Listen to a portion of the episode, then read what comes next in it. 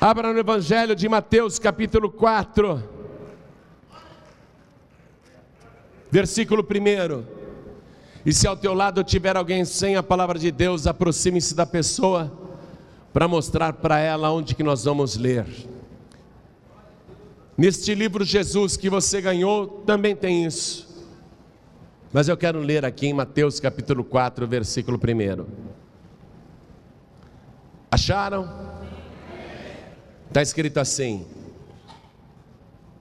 Então foi conduzido Jesus pelo Espírito ao deserto para ser tentado pelo diabo. Forte isso, não? Muito forte. Eu vou reler.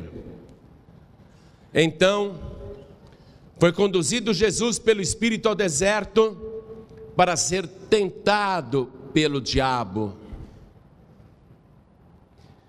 Repare uma coisa, que não foi Jesus que se conduziu,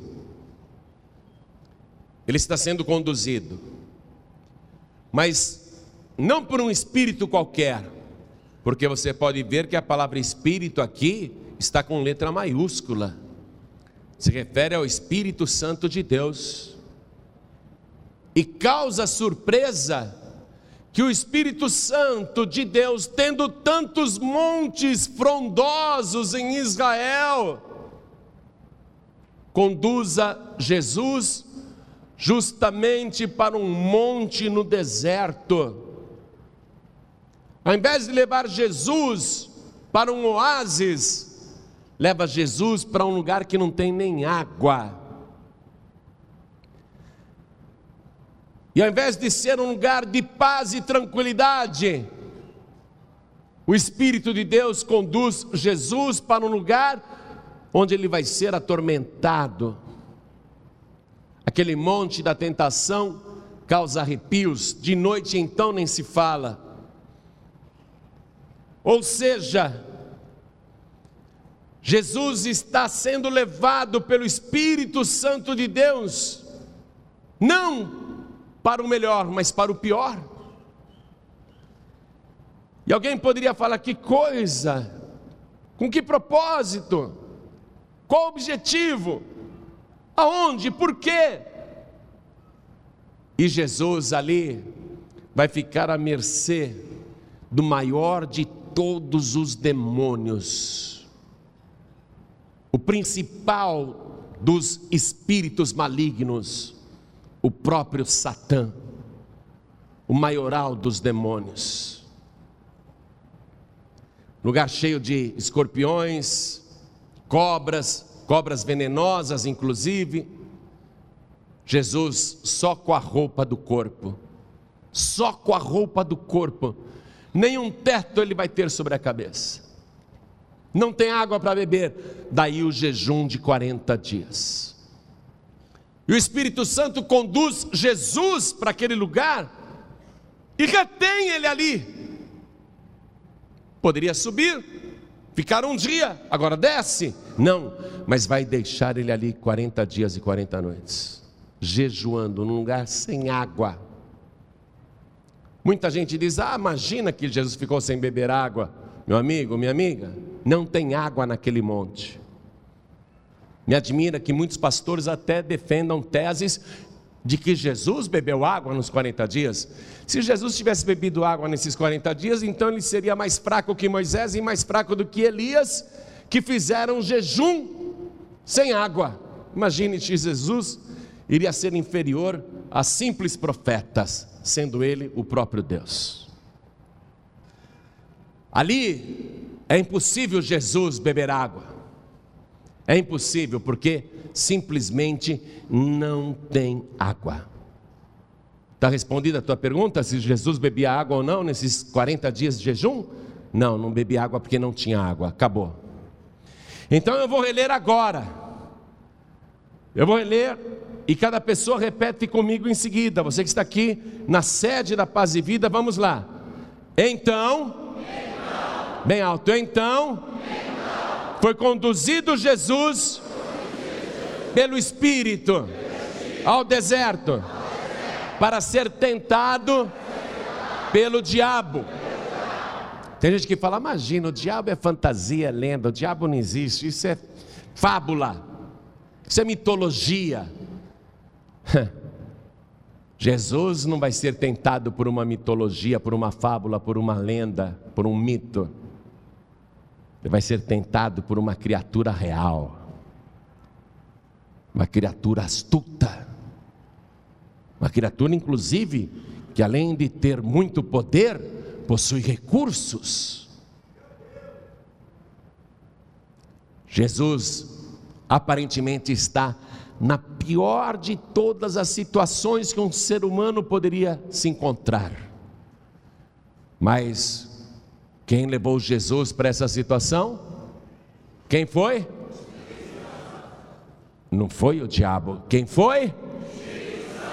O Espírito Santo.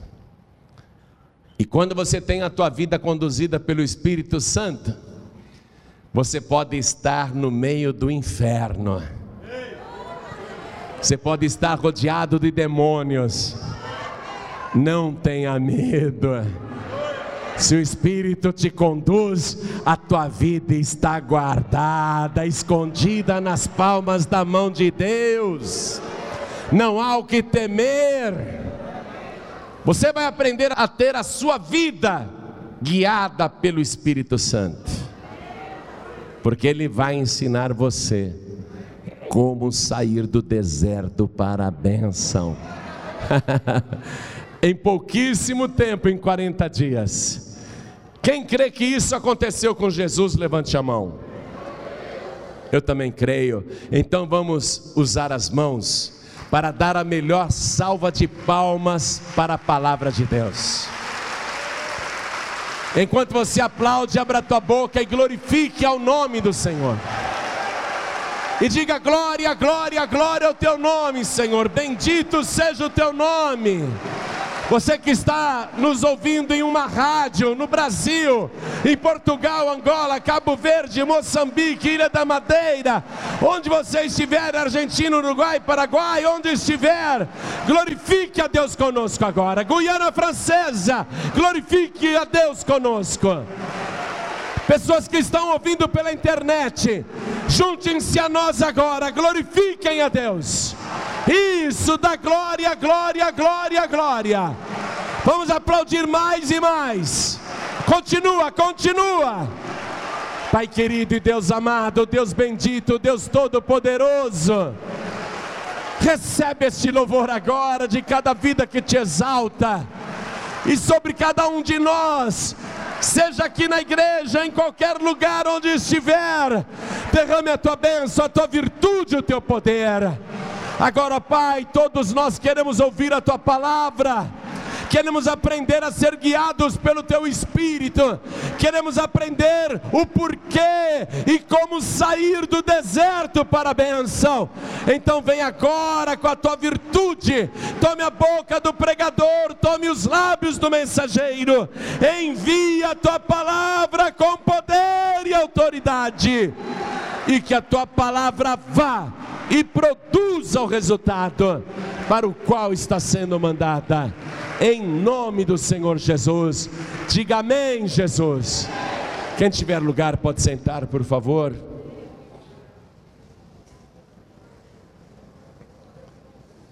Lá no Monte Hermon, de onde Deus ordena as bênçãos para todo Israel,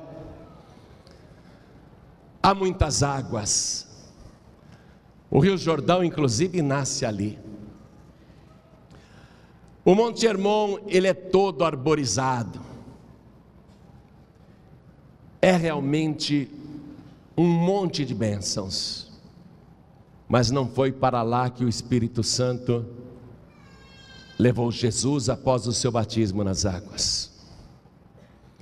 Há também na Galileia, descendo mais, não é?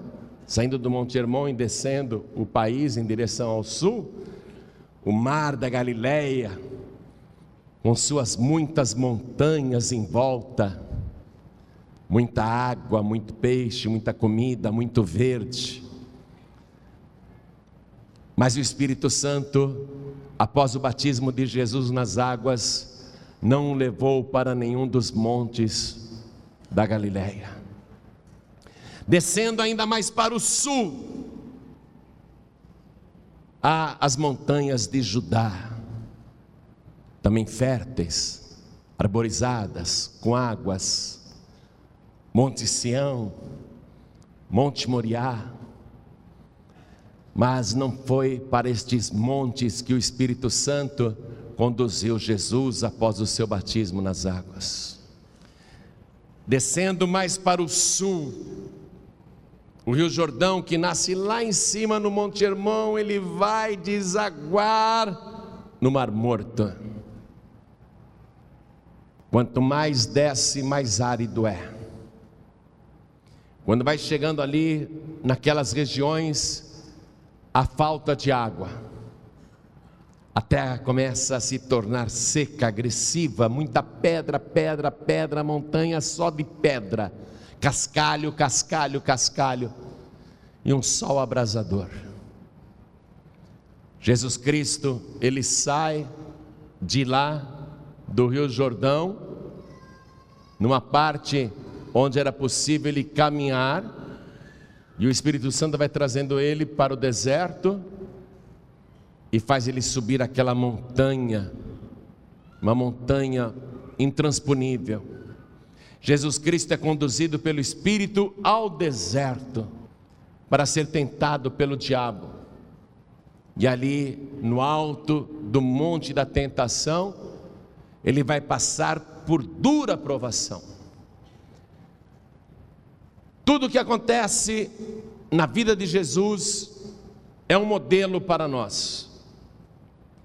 Jesus se dispôs a viver todas as situações que um ser humano poderia passar em sua vida, todo sofrimento, dor, toda situação complicada e difícil, para mostrar, através do seu próprio modelo, como nós podemos dominar cada situação e sair de todo tipo de dificuldade. Então, este é o objetivo do Espírito Santo ao conduzir Jesus para o deserto e não para uma montanha aprazível. Este é o objetivo do Espírito Santo ao colocar Jesus num monte árido, seco, sem água. Conduzir Jesus justamente para o deserto, para que, na maior de todas as dificuldades, a gente aprenda a estratégia para sair do deserto para a bênção em 40 dias, que é o tempo que o Espírito Santo vai segurar Jesus em cima do monte da tentação. Este monte da tentação, assim ele é chamado, ele fica em frente à antiga cidade de Jericó, a Jericó bíblica. E aí você já começa a entender algumas colocações que o Espírito Santo está fazendo. E você precisa penetrar na profundidade da palavra, no significado do que está acontecendo, para entender as coisas. Porque o Espírito Santo de Deus, ele não faz nada sem propósito, nada é por acaso. E o monte da tentação fica justamente em frente a Jericó bíblica, as antigas ruínas de Jericó. Porque ler o que eu li aqui, qualquer pessoa alfabetizada lê, até uma criança lê, e você já deve ter lido várias vezes. Mas a revelação da palavra é o Espírito Santo quem dá. E já começa pela localização do monte da tentação em frente à antiga cidade de Jericó. Por quê? Porque o Espírito Santo pega Jesus, leva para o deserto, naquele monte sem água, vai reter ele ali por 40 dias e 40 noites, numa provação, e o monte fica exatamente em frente às antigas ruínas da cidade de Jericó. Por quê? Aí, para começar a entender o porquê, nós temos que voltar 1400 anos antes de Cristo. Nós temos que voltar para aquele mesmo lugar, porém na época de Josué. Josué, o sucessor de Moisés. Deus falou assim para Moisés: Moisés, eu tirei vocês de lá do Egito, com sinais, prodígios e maravilhas, marquei o encontro com vocês no Monte Sinai. No Monte Sinai, vocês me apresentaram sacrifícios e holocaustos, eu entreguei a palavra, eu entreguei mais revelações, e eu prometi que iria conduzir o meu povo do Egito para uma terra boa e larga que mana leite e mel. E a viagem, Moisés, do Monte Sinai até a terra que eu prometi, deveria demorar só 40 dias. Mas este povo, Moisés, você viu, desde o primeiro dia começou a murmurar contra mim, dizendo que eu tinha trazido eles para o deserto para que eles morressem de sede e de fome. Deus ficou triste com isso. Você está entendendo a relação? O Espírito Santo conduz Jesus até aquele lugar, até o deserto. Jesus não está murmurando, porque Deus reclama para Moisés. O povo, logo no primeiro dia, começou a murmurar que eu tinha levado eles para morrer no deserto. Você lembra, Moisés, que eles queriam água? E eu fazia brotar água, água pura, cristalina, leve, saudável, fresquinha, fazia brotar da rocha, fazia brotar água numa quantidade enorme para saciar a sede e prover água até para os animais, e até água para alimentação, e até água para lavar roupas, e até água para fazer alimentos. Muita água providenciava no deserto para este povo, 600 mil homens, fora mulheres e crianças, e muitos animais, e eles murmuravam contra mim, Moisés, murmuravam, dizendo que eu tinha levado eles para o deserto para matá-los. Não! Eu levei cada um deles ao deserto para abençoá-los, para falar com eles, para que eles aprendessem a depender de mim, para que eles aprendessem a confiar em mim. Como é que eu ia ensinar uma multidão de milhões de pessoas a não ser por uma situação real? Mas eles não entendiam e murmuravam. Aí eu fazia chover o maná do céu, todo dia eu fazia chover aquele alimento que eu mesmo preparava. O único trabalho que eles tinham era levantar de manhã e colher a quantidade que cada um era capaz de comer. Mas depois eles começaram a murmurar, dizendo: todo dia esse maná para comer? todo dia a mesma coisa para comer. Aí eles murmuravam, dizendo: Queremos comer carne. Aí eu fazia codornas voarem tão baixo, bandos e bandos de milhares e milhares de aves, e eles podiam pegar com as mãos as aves e ainda assim eles murmuravam, dizendo: Ah, lá no Egito que era bom, lá a gente tinha cebolas e pepinos para comer, nesse deserto nós não temos nada disso. Moisés, você viu quanto eles murmuraram, murmuraram, murmuraram. A viagem deveria demorar 40 dias, mas eu pensei comigo mesmo: o melhor que eu preparei não é para murmuradores a terra boa e larga, a fartura, a prosperidade, a paz, a segurança, não é para murmuradores. Por isso eu decidi que aqueles murmuradores não entrariam na terra prometida. Moisés, eu posso esperar o tempo que for necessário. Eu esperei 40 anos para que aquela geração que saiu do Egito envelhecesse e morresse no deserto, para que os filhos que eles tiveram no deserto, filhos que não murmuraram e que você ensinou a me temer e obedecer, esses filhos sim entrarão na terra prometida. os filhos do deserto. Os que nasceram no deserto, porque os que nasceram no deserto aprenderam desde o começo a depender de mim. Eles não tinham a lembrança do Egito, dos pepinos e das cebolas e dos prazeres do Egito, eles só conheciam o deserto. Eu gosto de trabalhar, Moisés, com pessoas que estão no deserto. Eu gosto de ministrar para pessoas que estão no deserto. Eu sei que nesse momento o Espírito Santo já começou a falar com muita gente aqui. Porque muita gente aqui está vivendo um deserto. Mas o Espírito Santo está mandando esta palavra para você. A primeira palavra é: não murmure, não fale mal, não reclame, porque Deus tem sustentado você no deserto.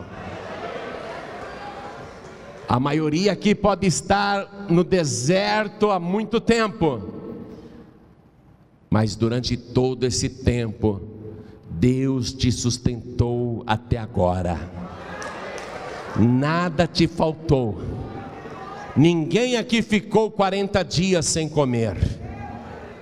Eu vou fazer uma pergunta: alguém hoje por acaso não comeu nem um pedaço de pão? Só se jejuou até agora, mas não tem ninguém.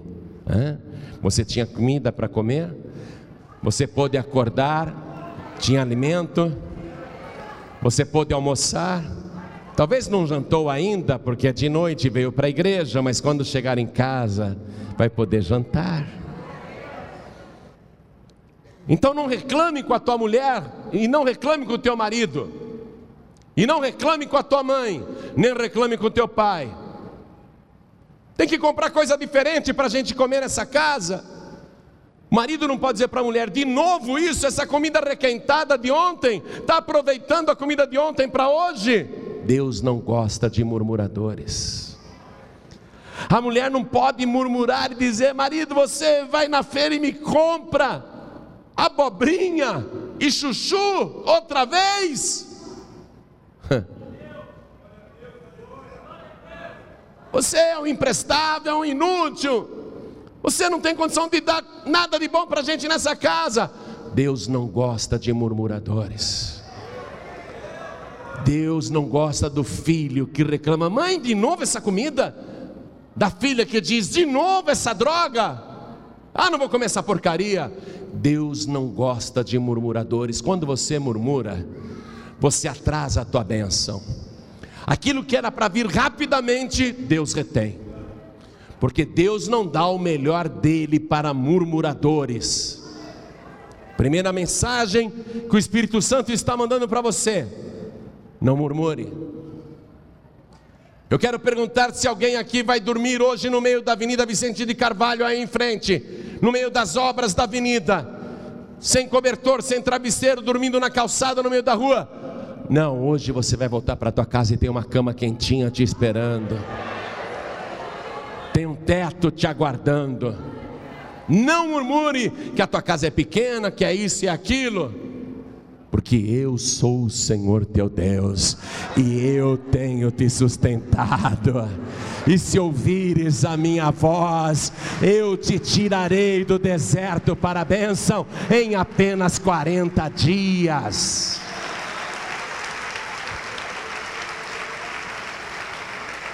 Deus falou para Moisés: Moisés, só os filhos do deserto, que nasceram no deserto, que aprenderam a depender de mim, só de mim, são esses que eu vou introduzir no melhor que eu preparei. Os que aprenderam a confiar em mim, que não ficaram preocupados: o que, que eu vou comer amanhã? Porque eles sabem que sempre no dia seguinte eu fazia chover o maná do céu. Aqueles que nunca viram um rio na frente, nunca viram um rio Nilo, nunca viram um rio Jordão, eles não têm ideia do que é uma cachoeira. Esses que nunca viram um rio, que aprenderam a confiar em mim, Quando você se apresentava em frente da rocha, falava com ela e a rocha começava a brotar água. Esses que aprenderam que eu sempre supro as necessidades, esses que não murmuram, são esses que eu vou introduzir na terra prometida, no meu melhor. Mas dessa velha geração, Vou esperar que o último morra, que o último murmurador morra de velhice. Então eu vou pegar os filhos do deserto e entrarei. Só vou levar da velha geração Josué e Caleb. Só. Porque eles não murmuraram, me defenderam e tiveram fé. Só Josué e Caleb da velha geração. Os outros milhares e milhares e milhares e milhares que eu vou introduzir naquilo que eu prometi, esses daí nunca murmuraram, são os filhos do deserto, são os que confiam em mim, são os que aprenderam a depender de mim, são esses que entrarão lá.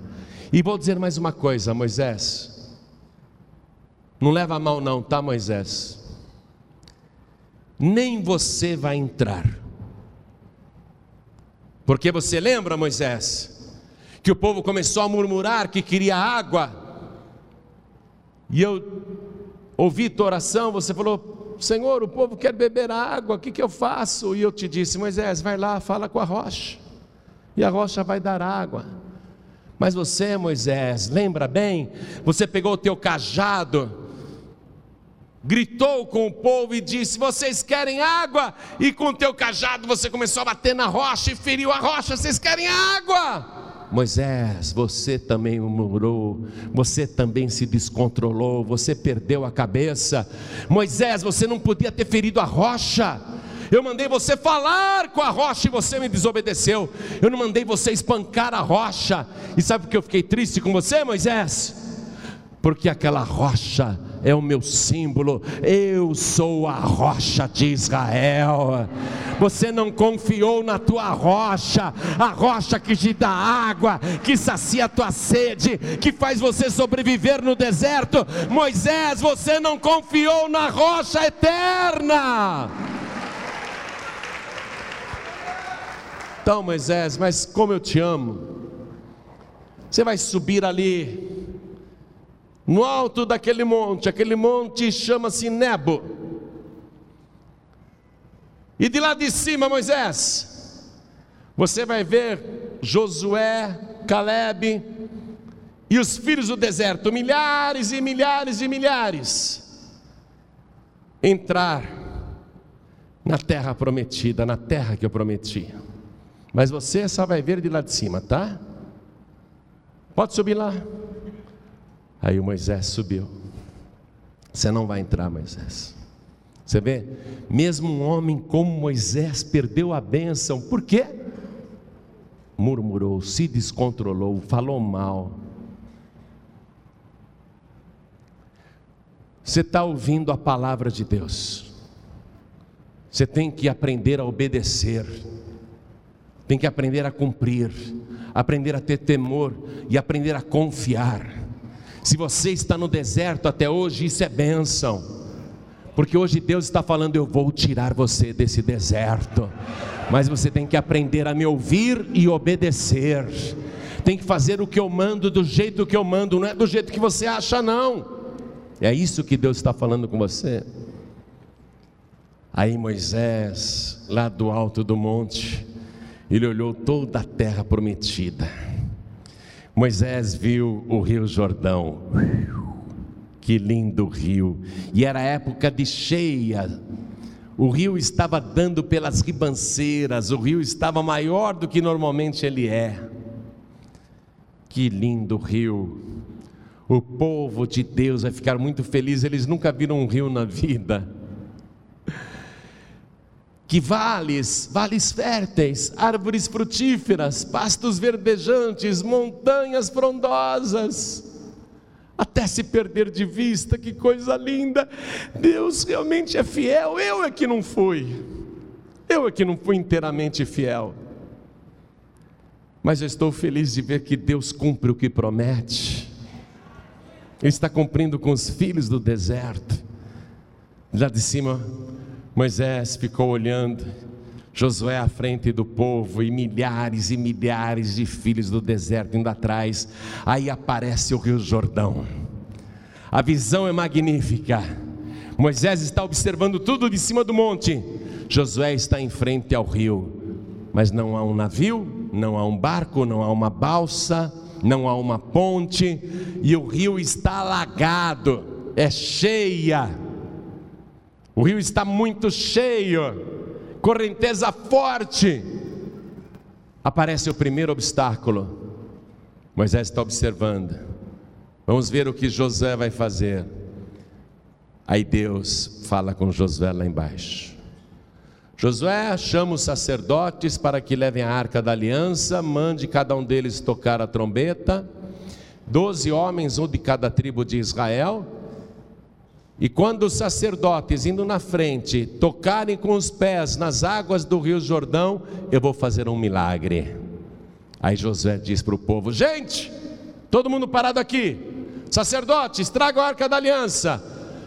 Um representante de cada tribo de Israel, sigam os sacerdotes, sigam a arca. Sacerdotes, entrem no rio. Tem que obedecer. Tem que obedecer e os sacerdotes carregando a arca vão entrando. Quando eles pisam na margem, quando eles molham os pés nas águas do Rio Jordão, Deus cria uma muralha invisível. Deste lado aqui, a água está descendo com violência, de repente, uma parede invisível aparece, e toda a água que desce vai sendo represada e vai subindo num montão. A palavra de Deus diz que vai subindo num montão. E Deus cortou as águas. Aquela água daqui para cá, ela corre e vai lá para o Mar Morto. Vai embora até que o chão fica seco e aquela muralha invisível vai sustentando toda a água. É uma represa, Deus está fazendo uma represa no Rio Jordão, a água está ali, conforme a água vai chegando, ela vai subindo, subindo, e os sacerdotes com a arca olhando, Agora imagine Moisés no alto do Monte Nebo. Glória a Deus! Deus abriu o mar vermelho, agora Ele está abrindo o Rio Jordão. Deus abriu o mar vermelho para a gente sair do Egito, agora Ele abre o Rio Jordão para a gente entrar na bênção. Isso aqui é Deus. Você está entendendo? Obstáculos intransponíveis, sem meios humanos para serem superados, nem barco, nem navio, nem ponte, nada. Somente o poder de Deus, e quando eu digo somente, eu quero dizer tudo o poder de Deus. É tudo que você precisa, é tudo que você precisa. Aí o povo atravessa ali, até o último filho do deserto atravessar o Rio Jordão. O que, que isso significa? Passagem pelas águas. É uma figura do batismo nas águas. Jesus, antes de ser levado para o monte da tentação, ele passou pelas águas do Jordão, ele foi batizado. Esse é o símbolo então, quando o último filho do deserto atravessa, então os sacerdotes saem do meio do leito do rio, e quando eles colocam o pé em segurança na outra margem, já na bênção, já na terra prometida, já fora do deserto, então aquela montanha de água aquele dique invisível, aquela parede, aquela represa invisível. É como se Deus desligasse o botão e a água cai num estrondo só. Quem aqui já foi em Foz de Iguaçu? Quem já foi em Foz de Iguaçu? Não é gostoso ouvir as águas ali caindo? Em época de cheia, então, as cataratas de Iguaçu dá até medo. Foi um estrondo desse. Blá, blá, blá aquele monte de água, aquela espuma que subiu, aquela fumaça. Moisés no alto do monte, oh glória! Deus cumpre o que ele promete. Diga, Deus cumpre o que ele promete. Ele já levou do deserto para a terra prometida, para a bênção. Mas assim que o povo acaba de passar o rio Jordão, o que surge na frente deles? A cidade de Jericó, imensa, murada.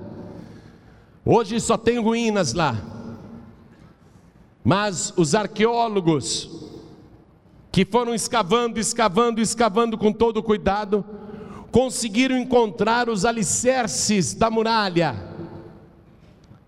E eles calcularam que a muralha da cidade de Jericó tinha seis metros de largura. Seis metros. Um, dois, três, quatro, cinco, seis. Seis metros de largura. Pastor é maior do que o meu quarto. Alguns estão dizendo, é maior que a minha casa. Seis metros de largura, por aproximadamente nove metros de altura. Era uma cidade toda fortificada, com blocos imensos de pedra, de várias toneladas. No alto da muralha, pessoas construíam casas. A prostituta Raabe, por exemplo, morava lá em cima com a família. Aliás, a família não morava ali, na verdade era um bordel que ela tinha, né? Só que Deus, pelo benefício que Raabe fez, prometeu que ela seria livre da destruição.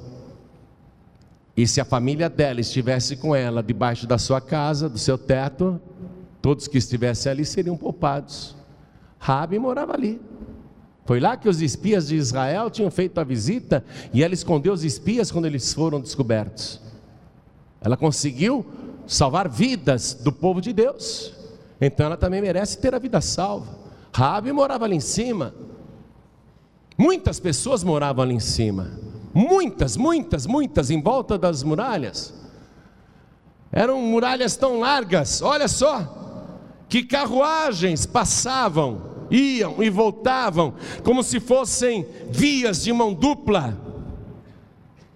Cavalos transitavam ali em cima, mercadores levavam coisas, pães, queijos, leite, para quem morava no alto da muralha. E quando o povo atravessou o Rio Jordão, apareceu aquela fortificação Quero que você vá comigo no livro de Josué, capítulo 6. Livro de Josué, capítulo 6. Versículo 1. Ora, Jericó cerrou-se e estava cerrada por causa dos filhos de Israel. Nenhum saía nem entrava.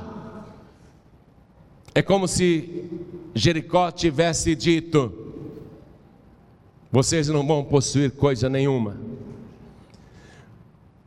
Vocês não vão entrar na bênção coisa nenhuma. Por aqui ninguém entra e daqui ninguém sai.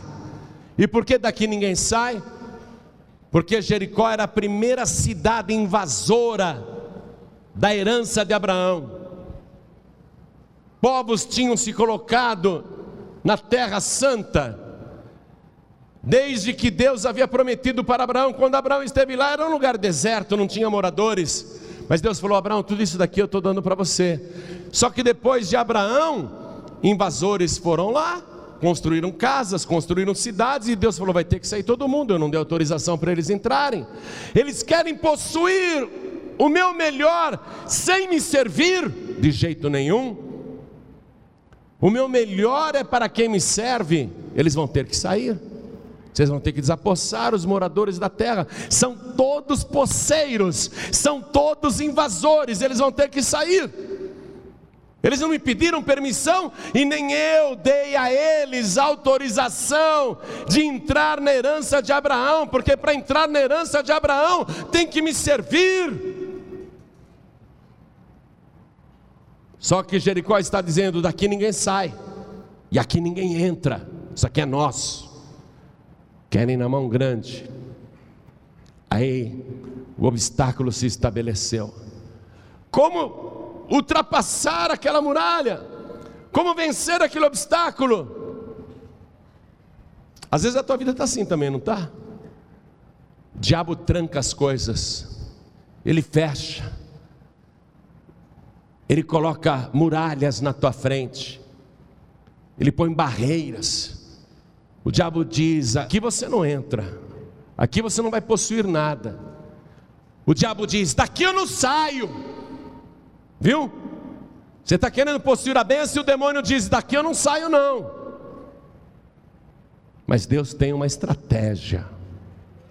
Você que está com a tua vida amarrada, presa, nada dá certo, está tudo preso. Você tem que seguir a palavra de Deus, a estratégia de Deus. Versículo 2: Então disse o Senhor a Josué: Olha, tenho dado na tua mão a Jericó e ao seu rei e aos seus valentes e valorosos.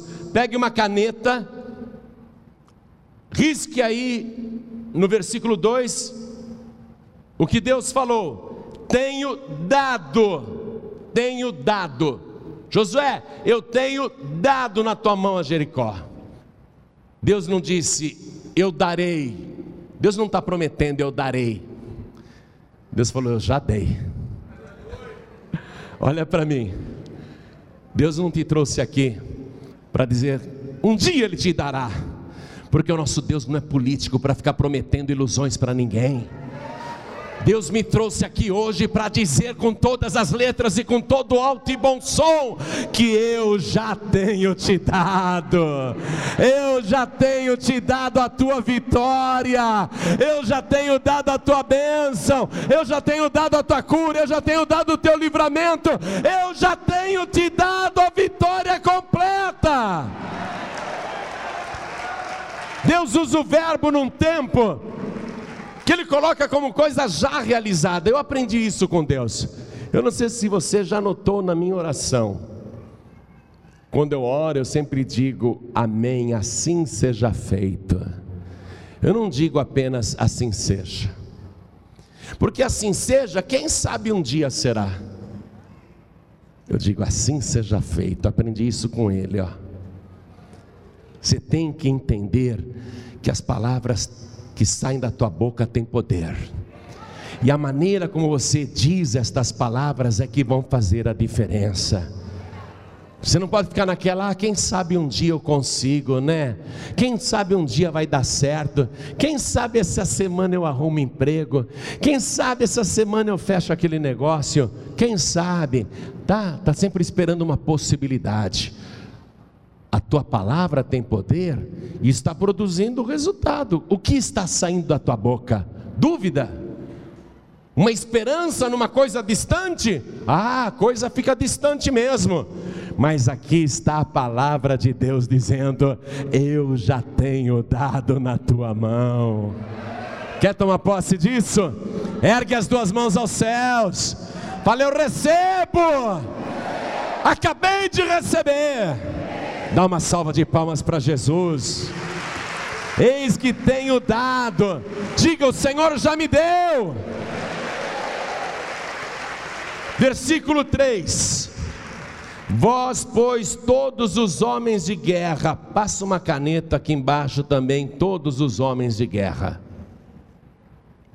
Vós, pois, todos os homens de guerra, rodeareis a cidade, cercando a cidade uma vez, assim fareis por seis dias, e sete sacerdotes levarão sete buzinas de chifre de carneiro diante da arca, e no sétimo dia rodeareis a cidade sete vezes, e os sacerdotes tocarão as buzinas, e será que, tocando-se longamente a buzina de chifre de carneiro, ouvindo vós o sonido da buzina, todo o povo gritará. Passa um traço aí de baixo. Todo o povo gritará.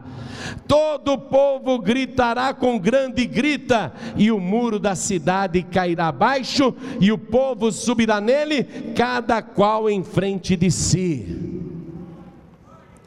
Primeira coisa,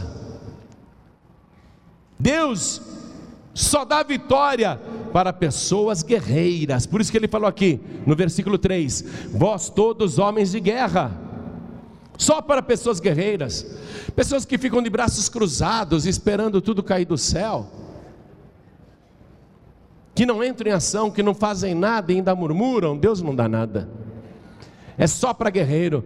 Um dia, Jesus, lá no Evangelho de Lucas, capítulo 16, versículo 16, ele fala assim: O reino de Deus é tomado à força, e somente os valentes, os guerreiros, se apoderam dele. Viu? Por isso que Deus está falando, só homens de guerra. Quem aqui é de guerra? Levante a mão. Olha aqui a palavra, ó. Aí vem uma estratégia que, para uma pessoa do mundo, é uma coisa completamente insensata. Parece até infantil. Como é que é? Rodear a cidade uma vez, voltar para o acampamento em silêncio, no segundo dia, rodear a cidade pela segunda vez e voltar para o acampamento em silêncio, no terceiro dia, rodear a cidade pela terceira vez e voltar em silêncio, e fazer isso durante seis dias, e no sétimo dia, dar sete voltas de uma vez em toda a cidade e gritar, e as muralhas vão cair? Ah, isso é coisa de criança, isso é historinha infantil, isso é uma idiotice. A pessoa que pensa assim, ela não tem fé na palavra de Deus, ela não confia em Deus. A pessoa começa a questionar, começa a pôr a lógica. Imagina, isso não vai acontecer. É impossível, impossível. Essa pessoa já desiste de cara. Essa pessoa não vai receber nada porque duvida. Por isso que Deus diz: Ó, oh, vocês vão fazer assim em silêncio, mas no sétimo dia, depois de rodearem sete vezes, todos vão gritar ao mesmo tempo. O que é isso, gente? O que é isso? Concordância. Todo mundo na mesma concordância, ninguém está discordando.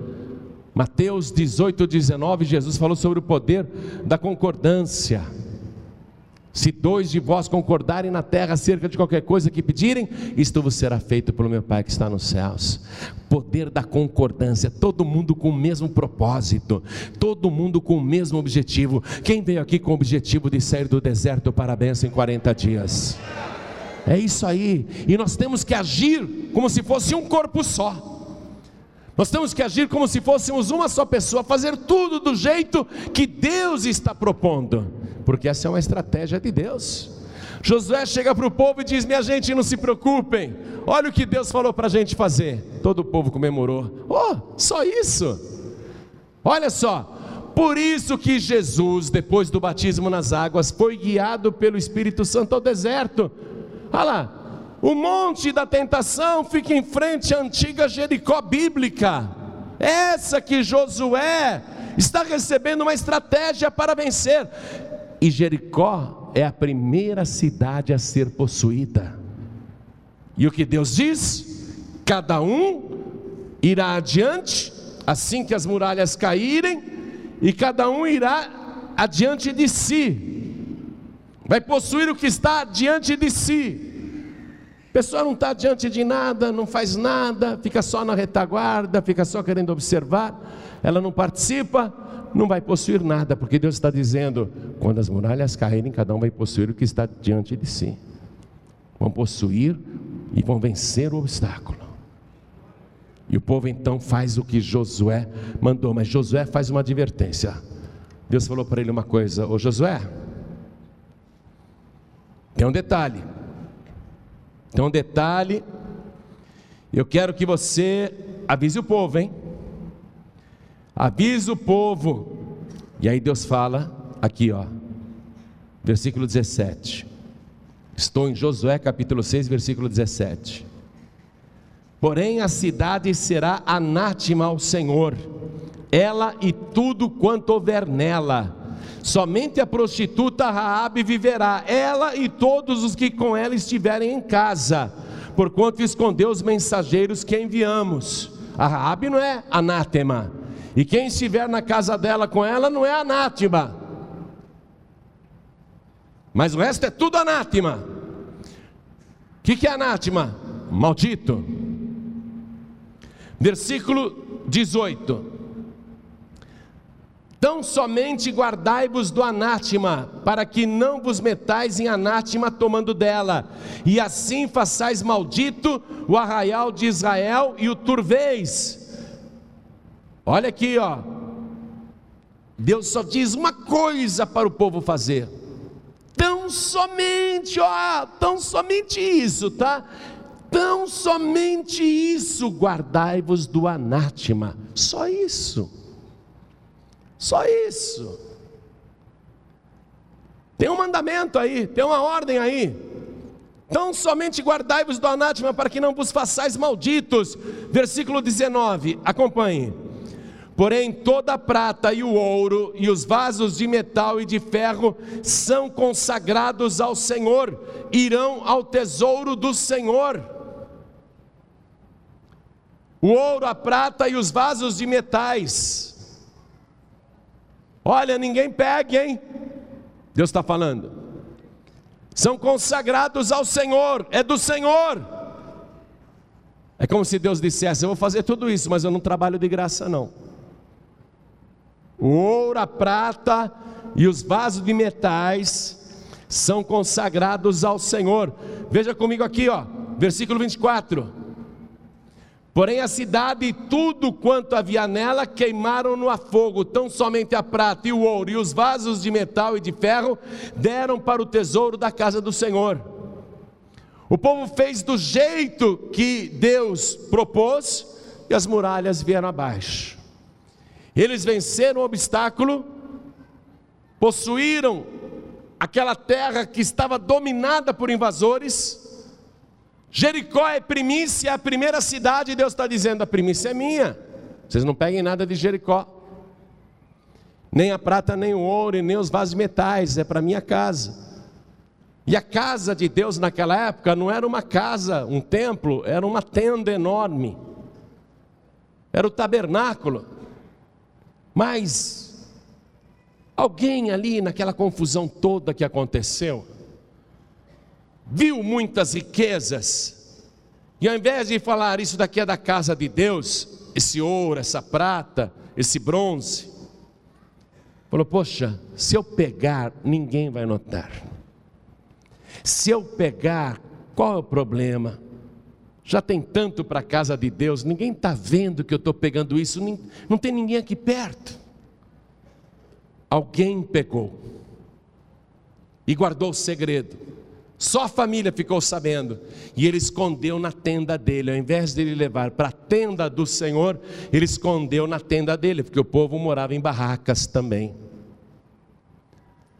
E aí, o povo vai partir para a segunda conquista. A segunda conquista é a cidade de Ai. Os soldados de Josué dizem para ele: General, não precisa cansar o exército de Israel. A cidade de Ai não tem muralha, tem poucos moradores, não tem muita segurança. Dois, três mil guerreiros de Israel vão lá e tomam conta de tudo. Não precisa mandar o exército inteiro, não. E o general Josué diz: então mandem três mil guerreiros para lá. Conquistem a cidade de Ai. E eles vão para a batalha. Era uma vitória praticamente garantida. Mas eles chegam lá diante de um fraco adversário e perdem a guerra, morrem 36 valentes de Israel, e o restante fica ferido, vira as costas para o inimigo e volta correndo para o arraial, todo machucado. Quando o povo viu aquela derrota e os guerreiros todos feridos, o povo começou a chorar até o Josué. O que aconteceu? O que aconteceu? Eles nos venceram. Eles são mais fortes do que a gente. Mas vocês não falaram que eles eram fraquinhos? Pois é, eles eram fraquinhos, mas eu não sei como a gente perdeu para eles. Olha como nós estamos. E morreram 36 dos nossos, seus cadáveres ficaram lá. Famílias chorando: o meu marido não voltou, o meu filho não voltou. Todo o povo começou a chorar. José caiu com o rosto em terra foi orar a Deus e foi chorar. Quero que você acompanhe isso comigo agora. José está lá chorando na presença de Deus. Eu estou no capítulo 7, vou ler o versículo 10. José está dizendo: Por quê? Por quê, meu Deus? Aí Deus diz assim a Josué: Levanta-te, porque estás prostrado sobre o teu rosto. Israel pecou e até transgrediram o meu concerto que eles tinham ordenado, e até tomaram do anátema, e também furtaram, e também mentiram, e até debaixo da sua bagagem o puseram, pelo que os filhos de Israel não puderam subsistir perante os seus inimigos viraram as costas diante dos seus inimigos, porquanto estão amaldiçoados.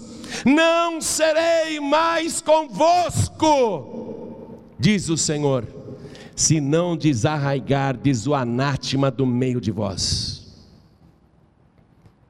Tem anátema no meio de vocês. Mentiram, furtaram, pegaram do anátema. Eu não serei mais convosco, não serei mais com vocês. Vocês vão cair na frente de um adversário fraco. O menor dos adversários irá colocar vocês para correrem, vocês vão virar as costas para os seus inimigos, porque eu não serei mais convosco. Vocês estão amaldiçoados, pegaram do que era meu. Como, Senhor, como? Mande passar as doze tribos de Israel, pegue a tribo de Judá, vai passando, vai passando, você vai chegar em Acã, fale com Acã, Mande Acã confessar. Josué faz isto, chega em Acã. Acã era o chefe da casa. Acã, fala o que você fez. Aí o Acã fala.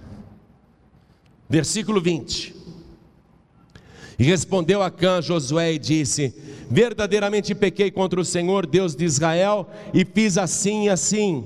Quando vi entre os despojos uma boa capa babilônica e duzentos ciclos de prata e uma cunha de ouro do peso de cinquenta ciclos, cobicei-os e tomei-os, e eis que estão escondidos na terra no meio da minha tenda e a prata debaixo dela. Aí o José falou para os mensageiros: corram lá na tenda da cama, vê se é verdade isso. Correram lá, cavaram dentro da tenda de Acã, estava lá o ouro, a prata, os vasos de metais, a capa babilônica, tudo anátema. Ah, Josué, eu vi, eu cobicei, e eu tomei para mim. Sabe o que Acã pensou? Que sortudo que eu sou, né? Que sortudo que eu sou, ó, 200 ciclos de prata, 50 ciclos de ouro, eu saí rico dessa guerra, peguei um despojo formidável para mim. Eu estava lá em Lisboa lendo o jornal, né? Fui pregar na sede da Paz e Vida de Portugal. Fiquei uma semana fazendo a semana de Lisboa com Jesus, dando o livro Jesus, pregando a palavra. Mas aí eu fui ler o jornal lá para saber das notícias e encontrei esse anúncio: compramos ouro, pagamos até 50 euros o grama Aquele compra prata usada, relógios, moedas, outros valores, ouro antigo, ouro estragado, ouro partido. 50 euros o grama. Então vamos lá, pega uma caneta aí. Pega uma caneta, por favor. Ele pegou 50 ciclos de ouro, cada ciclo, escreva aí do lado, pesa 11,4 gramas, cada ciclo. Ou seja, de ouro ele pegou 570 gramas. Ele pegou um pouco mais de meio quilo de ouro. Por esse anúncio aqui, ó, por esse anúncio, que paga pelo ouro estragado, e o ouro lá era um ouro estragado, era um ouro usado. Eles pagam até 50 euros. O euro varia, mas geralmente é três vezes o nosso real. Três vezes. Então, calculando aqui, ó, 570 gramas de ouro dá 28.500 euros. Em real, em real, o Acam pegou aproximadamente 85.500 reais. O Acam falou, sou um sortudo. 85.500 vou fazer muita coisa com esse dinheiro, com esse ouro. Eu vou comprar gado, eu vou comprar boi, eu vou comprar vaca, eu vou comprar terreno, eu vou contratar empregados, eu vou comprar sementes. Estou com um grande capital para começar aqui na terra prometida. Eu vou plantar na terra prometida. Eu vou criar gado na terra prometida. Eu vou começar bem o meu novo tempo. Vai começar bem coisa nenhuma. Você quer sair do deserto para a bênção? Tem que aprender a ser fiel a Deus, tem que respeitar o que é de Deus. Você não pode pegar o que é de Deus, porque anátema é consagrado ao Senhor. Só de ouro, ele pegou cerca de 85.500 reais. Ele não colocou quanto ele paga pelo grama de prata? Eu falei para minha esposa, liga lá, pergunta quanto que ele paga o grama de prata. Minha esposa ligou e o português respondeu que eles pagam 30 centavos de euro o grama de prata usada, prata velha. Aí fizemos o cálculo aqui, o Acam pegou em euro, ele pegou 684 euros de prata, que na nossa moeda dá dois mil reais. Ou seja, o que a Cam pegou ali dava aproximadamente 90 mil reais. Com esse dinheiro eu vou começar a minha vida na terra prometida. Eu vou ser muito bem sucedido. Não vai não. Deus diz: Eu não serei mais contigo. Quem aqui quer a presença de Deus o tempo todo? Quem quer ser guiado pelo Espírito? Tem que ter temor de Deus e tem que ser fiel. Você tem que respeitar o que é de Deus. O ouro aqui, ó, o ouro aqui representa o santo dízimo. A prata representa a oferta alçada. Os vasos de metais que Deus falou é para minha casa, eles representam os utensílios do templo. Por exemplo, o altar de sacrifício do tabernáculo ele é feito de bronze. Então os vasos de metais representam o sacrifício, porque o altar é o lugar do sacrifício. Os vasos de metal representam sacrifícios, holocaustos. O povo caiu em maldição por causa de Acã. Acã pensou que era um sortudo e ele estava amaldiçoado. Quando você pensa que o dinheiro do santo dízimo, da oferta alçada, ou até a proposta que você fez para Deus de fazer um sacrifício, um holocausto, depois você não cumpre, aquilo ao invés de ser bênção para você, vai ser maldição, é anátema. Quando você deixa de trazer o santo dízimo, a oferta alçada para a casa de Deus e leva para a sua casa, você está levando maldição para a sua casa. Será, pastor? Será não. Dá uma olhada lá em Malaquias capítulo 3, versículo 8. Vamos lá? O último livro do Antigo Testamento, Malaquias capítulo 3, versículo 8. Eu sei de cor, mas eu quero ler. Eu quero ler. Malaquias capítulo 3, versículo 8 é o próprio Deus falando. Roubará o homem a Deus? Todavia vós me roubais e dizeis em que te roubamos? Nos dízimos e nas ofertas alçadas. Com maldição sois amaldiçoados, porque me roubais a mim, vós toda a nação. Com maldição sois amaldiçoados, isso é anátema. Não adianta você ficar com o dinheiro do dízimo. Ah, esse dinheiro vai ser tão útil, viu? Vou fazer cada coisa com ele. Ah, ganhei uma boa quantia agora, mas não vou dar o dízimo, não. Estou precisando de todo o dinheiro para fazer umas coisas aí que eu estou planejando. Você vai ficar em maldição. A oferta alçada é quando ela é igual ou superior ao dízimo. Você vê que a quantidade de prata foi muito grande, né? Enquanto tinha 570 gramas de ouro, tinha 2 quilos 280 gramas de prata. A oferta alçada é sempre em volume maior ou igual. Ainda que a prata tenha um valor menor, mas em volume é muito maior. Acã achou que estava levando bênção para a tenda dele, levou maldição. A pessoa às vezes fica com o dízimo dentro de casa e gasta. Ah, estava precisando mesmo. O mês que vem eu dou o dízimo, deixa. O mês que vem eu dou oferta alçada. O mês que vem, ou então outro mês eu vou dar aquela proposta que eu fiz para Deus, sacrifício holocausto. Deixa, deixa mais para frente, porque agora eu precisei do dinheiro que eu falei que eu ia dar. Ó, a pessoa entrou em anátema. Sabe o que Deus diz para você? Pode jejuar à vontade pode orar até emagrecer, até ficar pele e osso, pode fazer sete domingos de oração, pode fazer sete quartas-feiras de oração, eu não serei convosco enquanto não tirardes o anátema do meio de ti. Quem está entendendo, levante a mão. Você está entendendo porque a vida da pessoa muitas vezes não vai para frente? Porque tem anátema no meio dela. O que, que Deus falou? Eu não serei mais convosco enquanto não tirardes o anátema do meio de ti. Enquanto persistir esta situação, vai continuar a maldição. Eu não serei contigo. O segredo é ouvir e obedecer do jeito que Deus está falando. Veja Deuteronômio capítulo 28, versículo 2. Veja o que está escrito lá. Veja, eu faço questão que você veja. O segredo para você sair do deserto para a bênção. Lá diz: E todas estas bênçãos virão sobre ti e te alcançarão quando ouvires a voz do Senhor teu Deus. Quando você ouve a voz do Senhor teu Deus e obedece, as bênçãos correm atrás de você. Mas quando você ouve e faz pouco caso, dá as costas, a maldição estará contigo e o Senhor não será com você. Você vai perder batalhas diante de adversários fracos. Você vai cair diante dos demônios. Você vai perder as oportunidades. As portas vão se fechar, você não entra e nem sai. Você pensa que vai conseguir chegar lá, dá tudo errado. Hum. Você vai continuar persistindo no erro? A palavra está mostrando para você. Obedeça a palavra e todas estas bênçãos virão sobre ti, correrão atrás de você e te alcançarão. Não é você que vai correr atrás da bênção, é a bênção que vai correr atrás de você as bênçãos correrão, correrão até te alcançar. Mas eu já estou abençoado. Espera aí que tem mais. Mas eu já estou abençoado. Espera aí que tem mais.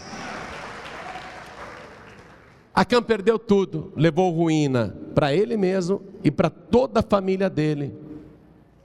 Perdeu tudo. Pensou que tinha ganhado tudo, perdeu tudo. Agora, voltemos para o monte da tentação.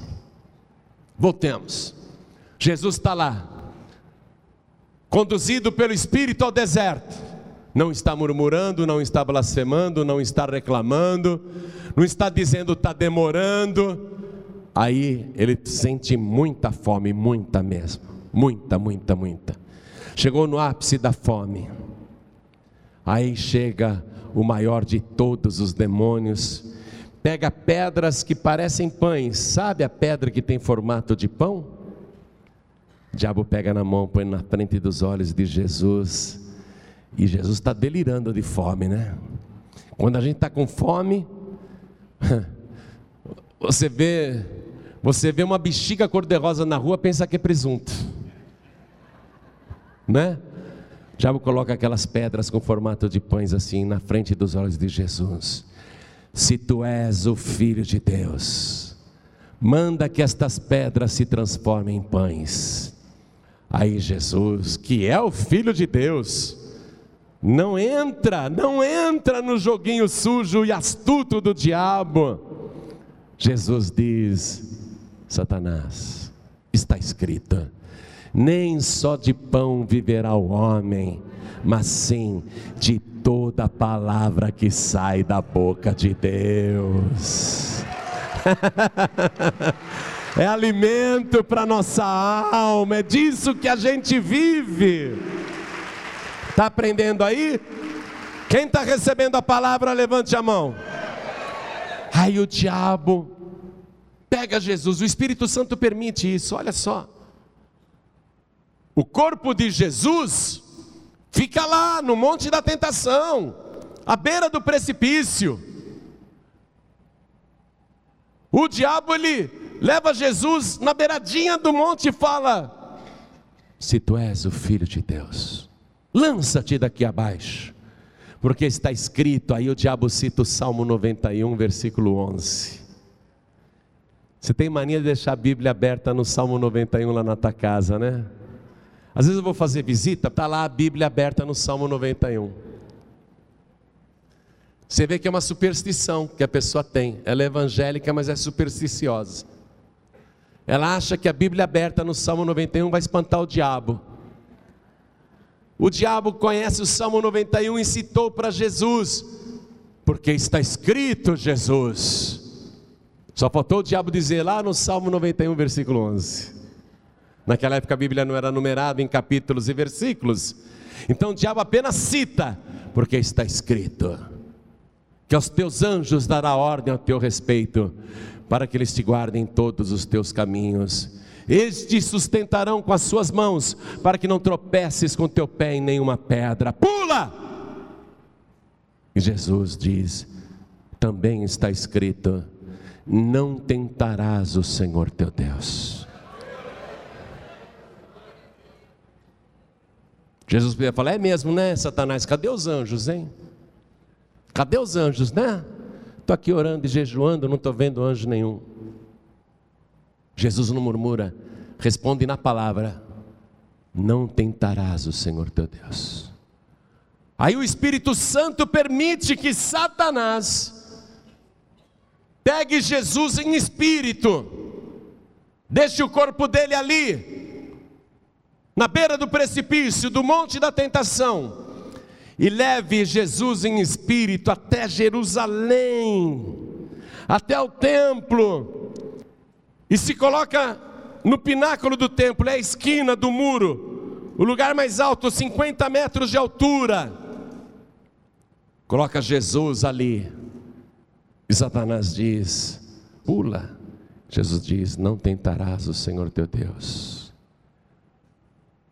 Diabo, tá bom, Vou te levar para outro lugar agora. Aí o diabo leva Jesus para um monte muito alto. Provavelmente o Monte Nebo. O mesmo monte que Moisés pôde olhar toda a terra. Eu penso que é o Monte Nebo, porque é o lugar que dá a visão completa dos países em volta. O diabo mostra para Jesus. Você está vendo todos esses reinos em volta? Jesus olha Lá está o Líbano, lá está a Síria, lá está o Iraque, lá está o Afeganistão, lá está o Irã. Olha só, lá embaixo está o Egito, a Jordânia. Jesus olha em volta, vê todos os reinos do mundo. O diabo diz para Jesus: Tudo isto te darei, toda a sua glória, toda a sua riqueza, porque a mim me foi entregue e eu dou a quem eu quero. Jesus podia falar: diabo mentiroso, não é nada seu, não. Mas Jesus calou-se, porque realmente o mundo jaz no maligno. Quem deu tudo para o diabo foi Deus? Não, foi o homem lá no jardim do Éden, quando preferiu ouvir a voz da serpente do que ouvir a voz de Deus, desobedeceu a Deus e entregou o domínio de tudo para o diabo. Então agora o diabo diz: Eu dou para quem eu quero. Jesus, ajoelhe-se diante de mim, e tudo isso eu te darei. Agora eu quero que você vá comigo lá, no Evangelho de Mateus, capítulo 4, para a gente ir terminando a mensagem. Capítulo 4 de Mateus, versículo 9. E disse-lhe: Tudo isto te darei, se prostrado me adorares. Então disse-lhe Jesus: Vai-te, Satanás, porque está escrito: Ao Senhor teu Deus adorarás e só a Ele servirás. O que, que você está vendo aqui? A estratégia hein, de Jesus. Ele está jejuando, ele está orando, ele está combatendo o mal com a palavra, e agora vem a fidelidade. Vai, Jesus te dou tudo isso, eu resolvo tudo para você, me adora. Vai-te, Satanás, porque está escrito: somente ao Senhor teu Deus adorarás e só a Ele servirás. O que acontece quando você ora, jejua, se baseia na palavra e é fiel a Deus? Quando você faz tudo isso, essas quatro coisas, Olha aqui o versículo 11. Então o diabo o deixou, e eis que chegaram os anjos e o serviram. Aonde que os anjos estão servindo Jesus? É no Monte Hermon? É no Monte Sião? É no Monte Nebo? Onde que os anjos estão servindo Jesus? Ali no monte da tentação, ali no meio do deserto, Deus vai transformar o teu deserto num verdadeiro oásis. Ele vai abrir o céu e vai dar ordem aos seus anjos a teu respeito. Seja fiel até a morte, e Deus vai tirar a tua vida do deserto para a bênção em 40 dias. Essa é a chave. Hoje você está sendo introduzido no mistério. Entendeu porque Jesus está no monte da tentação, justamente em frente de Jericó? Toda a igreja se coloca de pé. Igreja, propostas o diabo tem de monte, soluções o mundo oferece bastante, mas ninguém pode tirar você dessa sequidão, desse deserto. E só existe uma pessoa que pode saciar a tua sede no meio do deserto, que pode te alimentar no meio do deserto. Só existe uma pessoa que pode dar ordem aos anjos para te servirem no meio do deserto. É o Senhor Jesus. E ele não se posicionou como Deus, ele se posicionou aqui como homem para mostrar para você como um simples mortal, pode vencer o pior de todos os demônios, através da oração, do jejum, da palavra e da fidelidade. Somente ao Senhor teu Deus adorarás e só a Ele servirás. Quem tem Jesus, não precisa de mais ninguém. Você não precisa de padroeiro, padroeira, santinho, santinha. Você não precisa de ninguém. Você não tem que servir ninguém. Você não tem que servir ídolos, imagens, entidades, espíritos. Você não precisa de ajuda de entidades. Somente ao Senhor teu Deus adorarás e só a Ele servirás. Quem tem Jesus tem tudo. Se você quiser ficar com o resto, o resto é resto. Não resolve, não vai tirar você do deserto. Só Jesus pode tirar você do deserto, porque Ele disse: Eu vim para que todos tenham vida e a tenham em abundância, vida de verdade, vida transformada. Então, neste momento, eu vou fazer o convite mais importante da vida de muitos aqui porque aceitar este convite vai significar uma mudança total da história da sua vida. Você vai começar hoje uma caminhada santa, uma caminhada nova. Se você for fiel a Deus, Deus será contigo. Se você não for fiel a Deus, Deus diz: Eu não serei contigo, você está debaixo de maldição. Hoje, Deus enviou a palavra para te mostrar como sair do deserto. E Ele está agora fazendo o convite para te transformar, para concretizar o que Ele está prometendo. Ó, se você ouvir a palavra de Deus, essa mudança vai demorar só 40 dias. Mas se você não ouvir a palavra de Deus, vai demorar 40 anos, ou o resto da tua vida, ou até o teu cadáver cairá nesse deserto que você se encontra. E você morrerá na mesma, nada mudará. Se você ouvir a voz do Senhor teu Deus, então a tua mudança vai começar hoje. Em apenas 40 dias você vai dar o teu testemunho. Mas se você não quiser ouvir e continuar murmurando e reclamando e sendo infiel, isso nunca terá fim e Deus não será contigo. A tua vida será uma sucessão de derrotas e sofrimentos. Você só vai continuar sofrendo a partir de hoje, se quiser, porque a palavra foi clara para você. O Senhor te mostrou tudo como deve ser feito. Tem que levar a sério, tem que ter oração, tem que ter jejum, tem que ouvir a palavra, tem que ser fiel a Deus. Nesse momento há uma coisa que você precisa fazer: é se entregar para Jesus, corpo, alma e espírito, e se entregar do jeito que você está.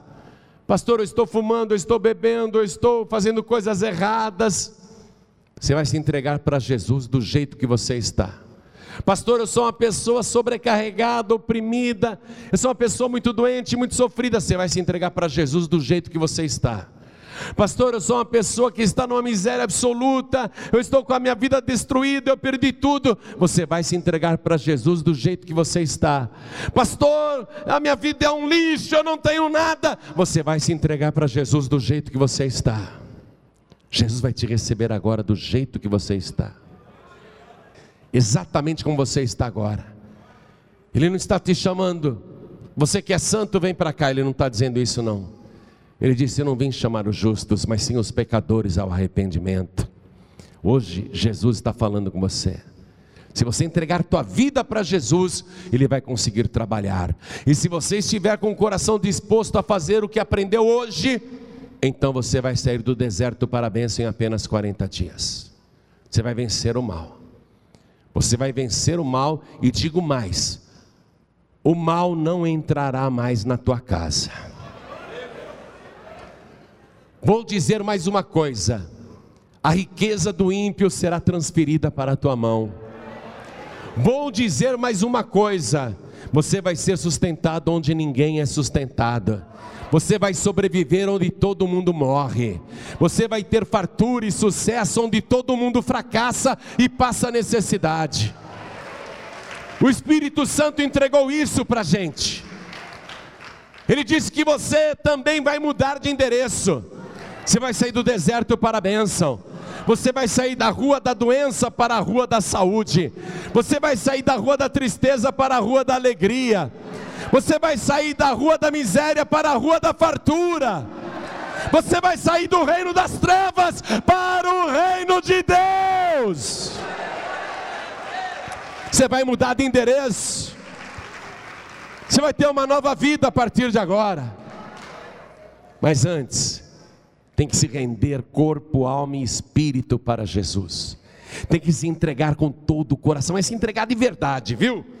Não é vir aqui, ah, eu ajoelho e depois volta lá, continua tudo igual. Não, é se entregar mesmo, se arrepender mesmo, pedir perdão mesmo, se render a Jesus.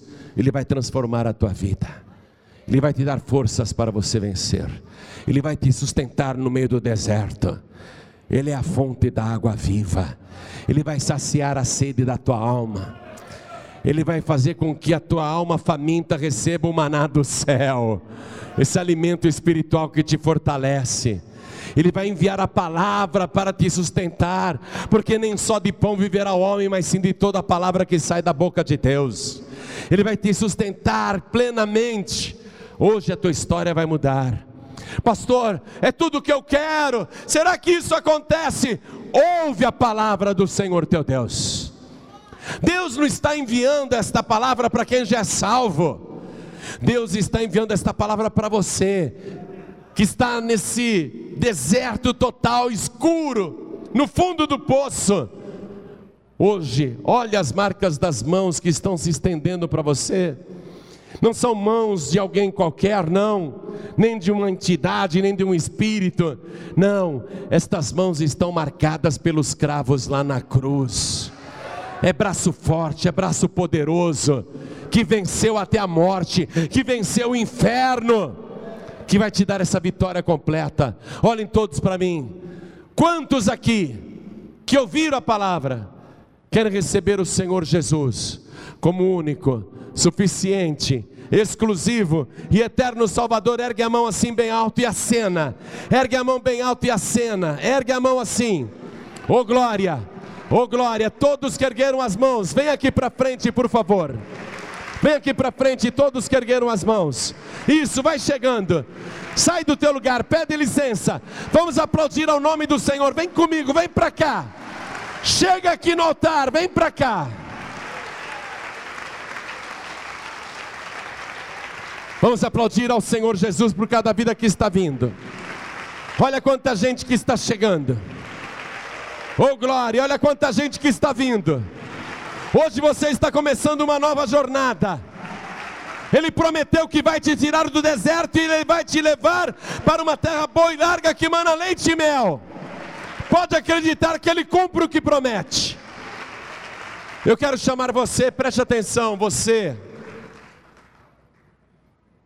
tem orado, tem jejuado, conhece a palavra, mas não tem agido com fidelidade. Você tem que reconhecer isso. Você tem que reconhecer isso. A partir de hoje eu serei fiel a Deus. Vou andar no caminho reto, não vou mais ficar andando em dois caminhos. Não vou mais levar uma vida na igreja e outra vida lá fora. A partir de agora eu serei fiel a Deus. A partir de agora eu vou me consertar com Deus. Vem aqui para frente em nome do Senhor Jesus. Essa palavra é muito séria. Você quer sair do deserto? Você quer ter a tua vida abençoada? Você quer ter a tua vida transformada? Vem aqui para frente em nome de Jesus. E vamos aplaudir ao Senhor Jesus por cada vida que está tendo a coragem de vir aqui para frente. Pessoas que estão admitindo os seus erros, fraquezas, pessoas que sabem que não estão agindo corretamente e vão melhorar a partir de hoje. Vem aqui para frente, porque a obra é do Espírito Santo de Deus. É assim que a tua vida começa a ser guiada pelo Espírito. Quando você reconhece a tua fraqueza e você diz: a partir de agora eu quero ser uma pessoa guiada pelo Espírito. Eu não quero ser uma pessoa guiada pelos meus próprios pensamentos. Olha, deixa eu falar isso agora de novo, que o Espírito Santo mandou dizer isso. Você que está guiando a sua própria vida e quer ter a sua vida guiada pelo Espírito, quer mesmo parar de guiar a sua própria vida porque você só está fazendo besteira, só está tomando decisão errada, só está fazendo coisas que trazem prejuízo para você e para a tua casa, vem aqui para frente em nome de Jesus. Você que quer ter a sua vida guiada pelo Espírito, vem aqui para frente em nome de Jesus. Eu não quero mais ser guiado pela carne, não quero ser mais guiado pelos meus próprios pensamentos, eu não quero ser guiado pela cabeça dos outros, eu quero ser guiado pelo Espírito de Deus. Vem para cá em nome de Jesus, vamos aplaudir ao nome do Senhor Jesus, vem para cá. Você não tem que ficar lendo o livro de autoajuda, atenção! O nosso livro de autoajuda é o da ajuda do alto, é a palavra de Deus. Você tem que ler a palavra de Deus. Nem só de pão viverá o homem, mas sim de toda a palavra que sai da boca de Deus. Vem para cá, vem se consertar com Deus. Pastor, eu quero também melhorar a minha vida. Eu quero melhorar a minha maneira de pensar. Eu quero pensar com a mente de Cristo. Eu quero agir como Ele agiu. Eu quero fazer como Jesus fez. Eu quero, eu quero mudar a minha maneira de pensar. Vem também aqui para frente em nome de Jesus, porque nós vamos orar agora. Nós vamos orar. O que vai acontecer com você é uma mudança brutal. Uma mudança brutal, é só para quem quer. É só para quem crê. Não é para a pessoa que duvida, ou para a pessoa que pensa com a sua própria cabeça: ah, eu tenho as minhas ideias, eu tenho as minhas opiniões. Deus está se lixando com as tuas opiniões, Deus está pouco ligando para as tuas opiniões. O que faz o homem viver, o que faz o homem vencer é a palavra de Deus. O que faz você ter vida de verdade é a palavra de Deus. Não são filosofias, não são esses mantras que ficam ensinando por aí, não são essas superstições, viu? O que faz você viver é a palavra de Deus. Tudo que sai da boca de Deus. A igreja continua de pé.